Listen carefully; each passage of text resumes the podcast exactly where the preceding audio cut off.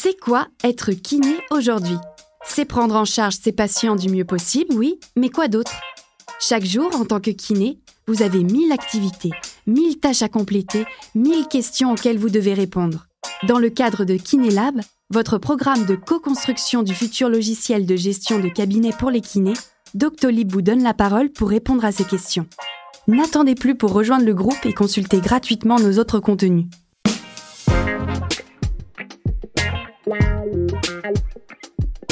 Aujourd'hui, Grégoire, alias Major Mouvement, reçoit Sabine, kiné installée depuis les années 80. Elle partage son expérience, les changements dans la pratique de la kiné avec les années et donne ses conseils pour garder le feu sacré. Une kiné d'aujourd'hui bien ancrée dans son temps, dont l'expérience résonnera avec celle de tous les kinés. Hey, salut, c'est Grégoire de Major Mouvement et pour ce nouvel épisode de Kinelab, le podcast, j'ai le plaisir d'être en compagnie de Sabine avec qui nous allons échanger sur sa carrière et sur sa grande expérience. Salut Sabine. Bonjour Grégoire. Quelle est ta spécialité Sabine? Je travaille à Paris depuis 37 ans. Je travaille maintenant essentiellement autour de la rééducation de la femme et notamment de la préparation du périnée à l'accouchement en vue d'éviter les épisiotomies et les déchirures pour le confort de la femme. Tu vas nous parler un peu de, de toute l'évolution autour de la santé de la femme, de l'intimité de la femme, des années 80 à aujourd'hui. Tu te sens les épaules de nous raconter tout ça? Tout à fait. Allons-y. Allons-y. Sabine, est-ce que tu peux nous présenter ton parcours depuis le début de ta pratique? Alors, euh, je suis diplômée de 1985. J'ai commencé comme beaucoup assistante Mm.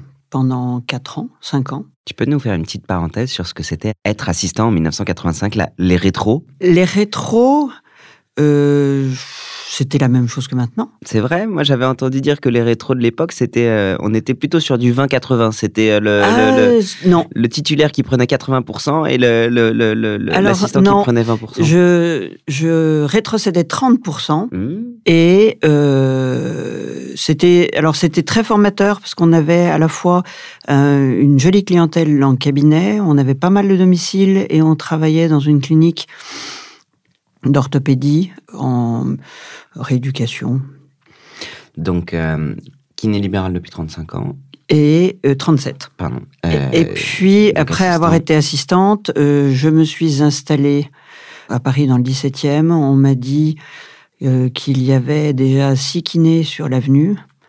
Et j'ai dit, ben, je serai la septième. j'ai posé ma plaque et au bout d'un mois, le carnet de rendez-vous était, était rempli. À l'époque, la, la kiné, j'imagine que c'était très différent d'aujourd'hui. Complètement. Mhm. Complètement. Les prescriptions n'étaient pas les mêmes. Le champ d'action était beaucoup plus réduit. Ah ouais? Beaucoup plus réduit. C'était beaucoup de rééducation fonctionnelle, Mhm. beaucoup de rhumato, Mm. beaucoup de soins à domicile, beaucoup, beaucoup. À une époque, d'ailleurs, je n'ai fait pratiquement que ça. J'avais pris deux collaboratrices qui étaient beaucoup au cabinet et moi, j'étais beaucoup à domicile parce que j'aimais bien le travail à domicile. Euh, on rencontre les gens chez eux. Ils sont beaucoup plus disponibles. On a plus de temps. C'est là où on gagne pas forcément très très bien sa vie parce que parce qu'on perd beaucoup de temps, mais euh, c'est extrêmement riche. Euh, c'est une expérience, je trouve, assez intéressante. On passe d'un hôtel particulier à une chambre de service où il y a où il y a les toilettes sur le palier. Hmm. Donc ça te permettait de voir un peu tous les visages euh, Exactement. de Paris et tous les visages Oui. de tes patients. Parce que même dans le 17e arrondissement, il y a énormément de gens dans les chambres de service. Enfin, à l'époque, il y avait énormément de gens dans les chambres de service. Hmm. Avec euh, six étages à pied euh, et des petites personnes âgées, des gens adorables. Quand tu me parles de rééducation fonctionnelle au cabinet, c'était quoi? Tu faisais faire des exercices à tes patients, des massages, de Alors, la kiné, beaucoup de la- plus de massages que maintenant. Hmm. Dans le premier cabinet où j'ai travaillé, euh, il y avait des cages de poulies. Hmm. Il y avait des appareils d'électrothérapie avec des petites éponges. Hmm. Des choses qu'on ne voit plus du tout maintenant. Oh, on les voit encore dans certains cabinets de kiné. Oui, plus dans le nôtre. Les patients à l'époque, ils avaient euh, quel regard par rapport à la kiné? Par exemple, sur, euh, sur quel champ d'action on a pu récupérer ou développer depuis? Alors, on a développé tout ce qui était remise en forme. Ouais. C'est-à-dire qu'on va pas uniquement chez le kiné quand on a une, je sais pas, une fracture. euh, De la clavicule Voilà. La kiné pédiatrique, Mm. c'est beaucoup euh, développé. Euh, la kiné de la femme, Mm. c'est beaucoup développé. Euh, les rééducations postpartum sont maintenant systématiques. Mm. Ça n'était pas le cas dans les années 80. Il y avait une rééducation uniquement quand on avait une incontinence. Mm. Il y a plus maintenant d'entretien pour un, un croisé. Il y a une rééducation pré-opératoire, il y a une rééducation post-opératoire. En 1980, il n'y avait pas de rééducation pré-opératoire. Question euh, plus euh, perso, est-ce que en termes de qualité de vie, être kiné dans les années 80-90, c'était la même qualité de vie euh, qu'aujourd'hui? Tout simplement par rapport à la rémunération des actes versus le temps passé versus le coût de la vie. À l'époque, je ne faisais aucun dépassement d'honoraires. Mm. J'étais à Paris dans le 17e arrondissement, j'avais donc mon cabinet. Je ne faisais aucun dépassement d'honoraires. Je gagnais pas très bien ma vie. Mm. Je passais beaucoup de temps auprès des patients. Alors en cabinet, c'était comme maintenant, c'était en moyenne une demi-heure par patient. Je te disais que je faisais beaucoup de domicile, et c'est vrai qu'à domicile, j'ai dit à certains patients, Bah, dites donc, c'est pas très rentable. Mm. Mais j'ai rencontré des gens extraordinaires, des gens connus, des gens moins connus, des gens parfaitement inconnus. Mm. Euh, et c'est toujours, je trouve, des expériences très riches, ce Mm. que les jeunes actuellement n'ont pas forcément envie de connaître. Mhm. Ils sont peut-être un petit peu plus axés justement sur leur qualité de vie, sur la rentabilité. J'ai eu des expériences fantastiques auprès de gens dont j'ai découvert l'univers en allant chez eux deux fois par semaine. Alors souvent chez des personnes âgées, mais qui ont toujours une vie entière à raconter. Et, et des vies, euh, des vies souvent passionnantes. Le- je me souviens d'une petite, d'une petite dame où le médecin avait demandé, elle devenait de plus en plus, alors pas grabataire parce qu'elle était encore dans son fauteuil, etc. Il m'a dit, il faudrait la stimuler un peu. Et, donc, je lui faisais faire des exercices, je la faisais marcher un peu, on faisait un petit peu d'escalier, elle avait un équilibre un peu instable. Et puis un jour, euh, je lui ai dit, euh, euh, elle me disait, oh, j'ai un peu mal partout. Et je lui ai dit, Ben, est-ce que vous voulez que je vous masse? Et alors là, elle s'est mise à pleurer et elle m'a dit, ça fait des années qu'on ne m'a pas touchée. Mhm. Et elle me, et elle me dit, mais euh, le, même un chat, on le caresse. Et j'avais trouvé ça extrêmement touchant. Et c'est vrai que je lui faisais. Alors, c'était pas forcément thérapeutique, c'est pas très technique, c'est pas. euh, mais euh, je pense que notre rôle, c'est aussi ça. Aujourd'hui, finalement, avec ton regard de la spécialisation de la femme, tu te rends bien compte que le corps, et en particulier le corps de la femme, change énormément, subit des choses, notamment autour de la, de la grossesse. Euh, J'imagine que peut-être qu'aujourd'hui, ça te donne un, un autre regard sur cette, euh, sur cette dame âgée, euh, finalement, qui se considérait même pas comme avoir la, l- je dirais la, l'attention d'un animal. Oui, exactement. J'ai fait beaucoup de domiciles. Mm. Donc, à domicile, c'est essentiellement des personnes âgées ou avec des pathologies lourdes, etc. Et je trouve que c'est un travail qui est peut-être moins technique. C'est peut-être aussi ce que les jeunes ne veulent pas forcément développer. Mm. Mais euh, c'est. Humainement, c'est le plus riche. et humainement, c'est. Alors, je dis pas le plus riche, mais c'est très riche. Mm. C'est très riche. On leur apporte beaucoup, Mm. ça c'est sûr, euh, mais ils nous apportent beaucoup aussi. Tu as donc commencé justement en 85 avec cette évolution en 2007, mais j'imagine qui était le résultat de beaucoup beaucoup d'années. Euh, T'exerces toujours avec la même passion, je le vois là quand tu me parles, vraiment c'est quelque chose qui t'anime, faire avancer la santé de la femme, faire avancer peut-être aussi la kiné dans, dans son sillage. Mais est-ce que tu peux me partager quelques conseils à moi et aux personnes qui nous écoutent pour garder un peu ce, ce feu sacré de la kiné? Alors, euh, c'est vrai que d'avoir des projets, euh, c'est formidable. Mm. Euh, ne pas s'enfermer dans un train-train. Euh, je suis donc depuis 22 ans maintenant dans un cabinet qui a grossi. On était 6-7 quand j'y suis arrivé. Nous sommes maintenant 18. Euh, on a agrandi nos locaux. On est dans des locaux qui sont magnifiques.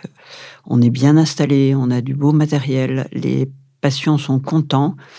Et on leur dit souvent, oui, mais c'est surtout, nous sommes aussi contents Mm. parce qu'on travaille dans des très bonnes conditions avec une équipe qui est super.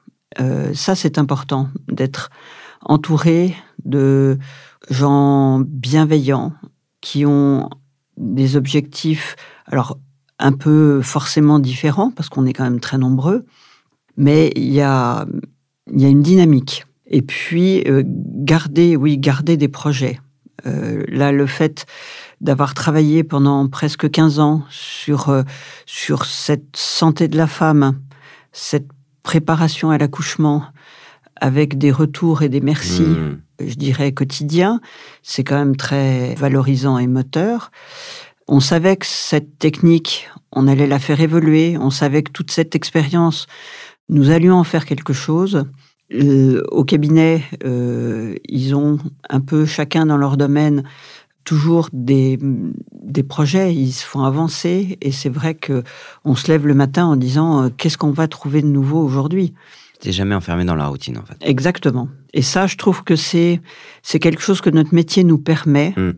parce que la kinésithérapie a évolué, parce que le matériel a évolué, parce que l'approche des patients par rapport à la kinésithérapie a évolué. Ma grand-mère n'a jamais vu un kiné de sa vie.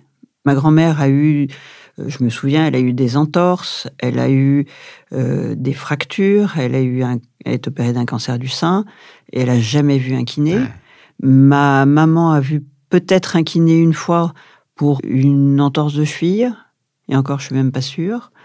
Euh, elle a fait un peu de kiné périnéal quand même. Et les générations actuelles ont leur kiné comme on a euh, son médecin traitant. Euh, et ça, c'est quand même quelque chose qui a beaucoup changé. J'ai parfois des étudiants qui me contactent et qui me disent euh, Grégoire, je vais bientôt être diplômé ou j'ai un an de diplôme et j'ai l'impression de rien savoir faire et ça me fait extrêmement peur. Je dis Mais tu te rends pas compte, en fait, c'est un luxe qu'on a dans notre métier de pouvoir apprendre tout au long de notre carrière. En fait, il y a des métiers, tu commences le début de ta carrière, tu sais déjà, entre guillemets, tout. Nous, notre métier évolue en permanence et chaque matin, en fonction du patient qu'on a en face, c'est une redistribution des cartes. Exactement. D'abord vis-à-vis du patient, hmm. il faut savoir l'aborder parce que lui, il arrive avec une attente. Il faut qu'on réponde à son attente. Il faut pas être trop directif. Il faut être dans l'empathie, mais il faut être aussi un petit peu dans l'éducation. Dans l'éducation, il faut leur, oui, il faut leur apprendre. Puis on apprend, on apprend beaucoup les uns des autres. Alors je pense que maintenant, on n'est plus forcément amené à travailler tout seul. Le cabinet dans lequel je suis, enfin qu'on a monté, est un peu le modèle des cabinets actuels. Que ce soit à Paris ou en province, je pense que c'est un peu la même chose. On n'est plus forcément amené à travailler tout seul. Mmh. Euh, moi, j'aurais jamais pensé, en m'installant, être un jour 18 dans un cabinet. Bien sûr. Euh, mais c'est vrai qu'on apprend beaucoup les uns des autres. Ça nous permet surtout alors moi, je me mets un petit peu à part parce que ce que je fais, c'est un petit peu différent. Mais quand on est moins à l'aise avec un patient, on peut dire à un confrère, est-ce que tu peux le reprendre? Parce que là, tu vois, sur l'épaule, je bloque, j'arrive pas à, lâcher le truc. Et, c'est vrai que d'être à plusieurs, c'est très formateur. Mmh. Et puis ça permet aussi quand la, la demande arrive en disant bon ben voilà là moi ce truc là ça a l'air d'être un genou compliqué je me sens pas bien à l'aise. Ben tiens toi est-ce que tu pourrais le prendre plutôt que ouais et puis surtout ça permet de, partager nos problématiques qui sont très spécifiques à nos métiers euh, bah, ensemble autour d'un déjeuner voilà. alors ça on le fait très régulièrement. On a une réunion euh, entre associés en général tous les mois. Mmh. on déjeune souvent les uns les autres, pas toujours les mêmes, mais on est au moins 4-5 à l'heure du déjeuner euh, ensemble. Donc ça permet d'échanger sur les, sur les patients, ça permet d'échanger sur des problèmes euh, matériels, parce que c'est vrai que le cabinet, c'est quand même une petite PME, là, mmh. maintenant. Et puis on fait au moins un ou deux événements tous les ans, tous ensemble. Un kiné qui sort de l'école aujourd'hui et un qui sortait dans les années 90, c'est les mêmes Ils ont les mêmes attentes, ils ont les mêmes espoirs, les mêmes rêves, ils bossent pareil Alors, ils ont, je pense maintenant, ils sont plus attentifs à leur qualité de vie. Hmm. Euh, c'est vrai que dans les années 80-90, on travaillait 12-14 heures par jour, ça, ah nous, ça nous faisait pas peur. Hmm. Moi, je commençais à 7h30 hmm. et je finissais souvent vers 9h. C'est vrai que je voyais pas beaucoup mes enfants. Mais maintenant, dans nos entretiens, quand les petits jeunes arrivent, nos stagiaires, on prend beaucoup de stagiaires, ils veulent garder une, voire deux demi-journées par semaine. Quand ils veulent euh, un entretien d'embauche, ils sont toujours prêts à faire du 8h-20h. Ça toujours. Et dans la pratique, euh, c'est vrai qu'ils grignotent, ils grignotent, ils grignotent, et ils finissent par avoir euh, beaucoup plus de temps libre dans la semaine. Je pense que c'est quand même une évolution un peu de la société, un peu dans tous les domaines. Bien sûr.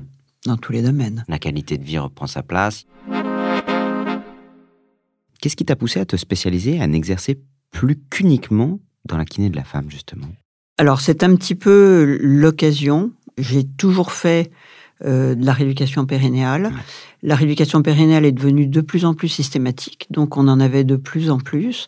J'ai travaillé avec une équipe de gynécologues obstétriciens assez formidables qui ont été très, qui étaient très attachés aux suites de l'accouchement, donc à essayer de préserver le périnée le plus possible. Mais c'est évident que sans préparation, il y avait quand même beaucoup d'épisiotomie, plus d'épisiotomie que de déchirure d'ailleurs. Ensuite, l'épisiotomie a eu mauvaise presse, donc on a laissé le périnée se déchirer plutôt que d'anticiper. Les établissements, les maternités publient des statistiques d'épisio, donc elles essayent d'avoir le taux d'épisio le plus bas possible, mais euh, laisse le périnée se déchirer. Hmm. Et, toute cette équipe a commencé à vouloir s'intéresser un petit peu au périnée et à savoir si on pouvait arriver à l'assouplir euh, manuellement, hmm.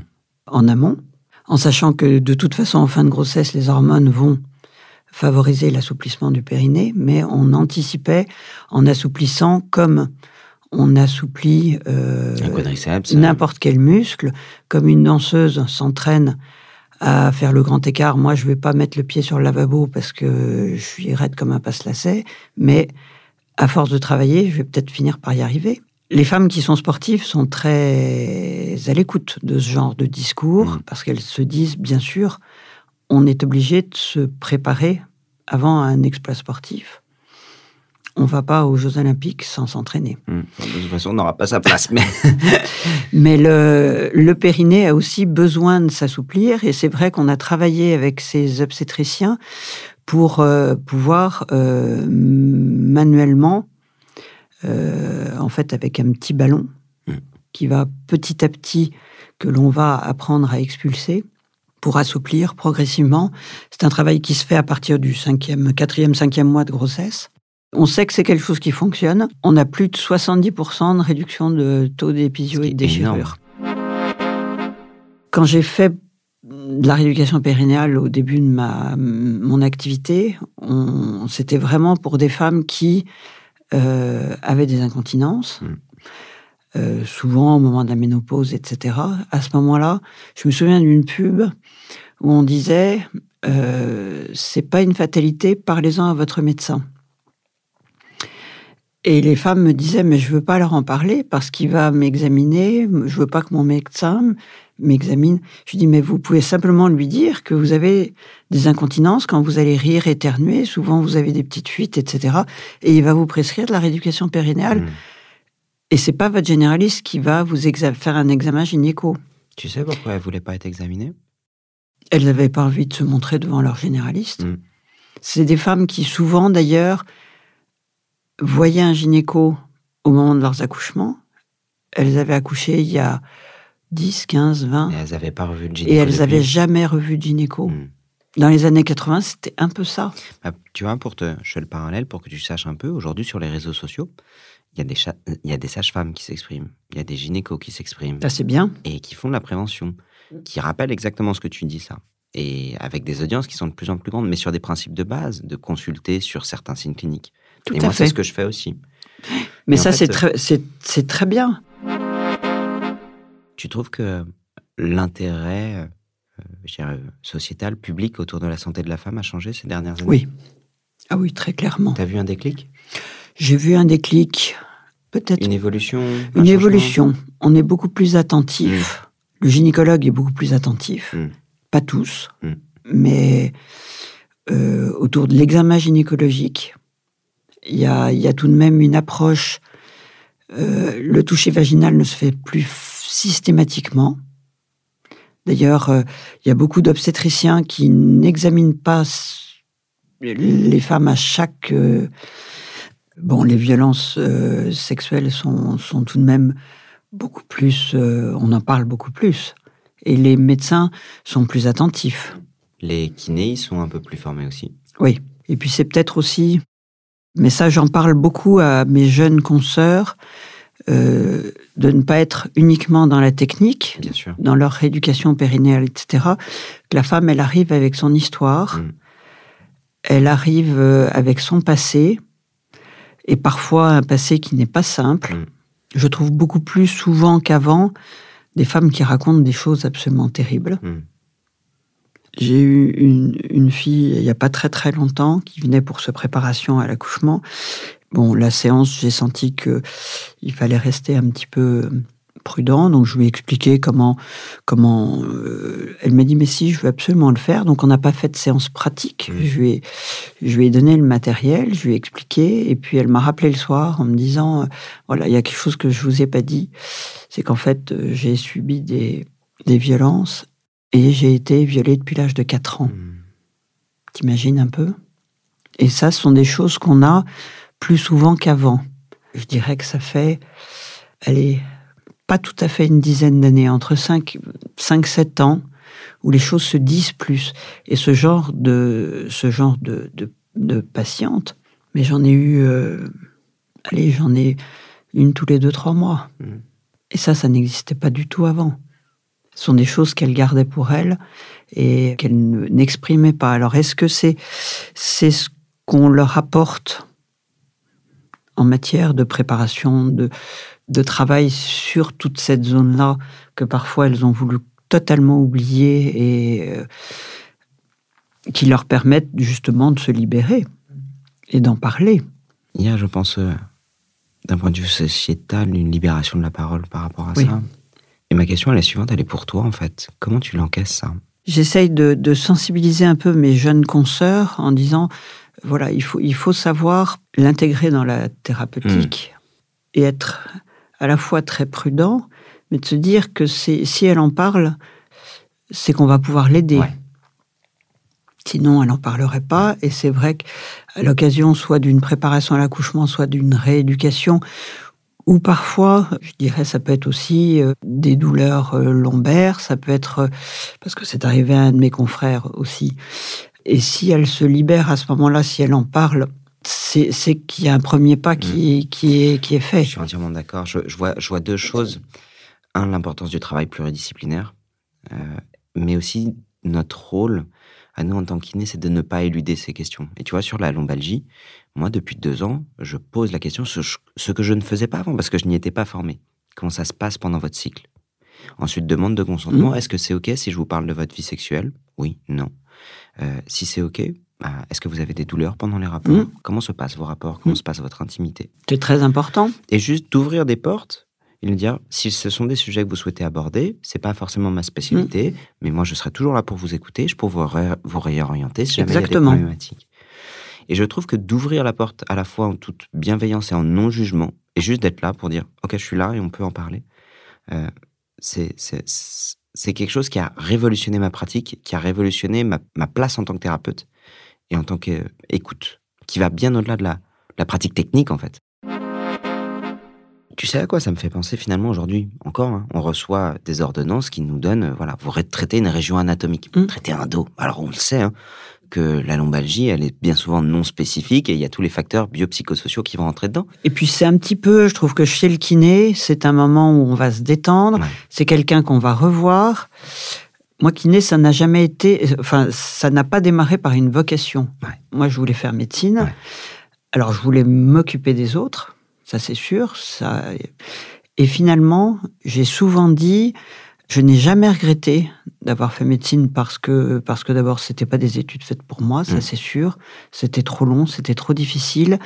Et euh, nous, on a la chance de voir les patients deux fois par semaine pendant 10, 15, 20 séances. Donc on a une, un vrai contact qui est de, je pense, de bien meilleure qualité que le médecin qui euh, est débordé, qui voit les gens un quart d'heure ou une demi-heure au mieux, et on a un vrai lien qui se crée avec le, patient.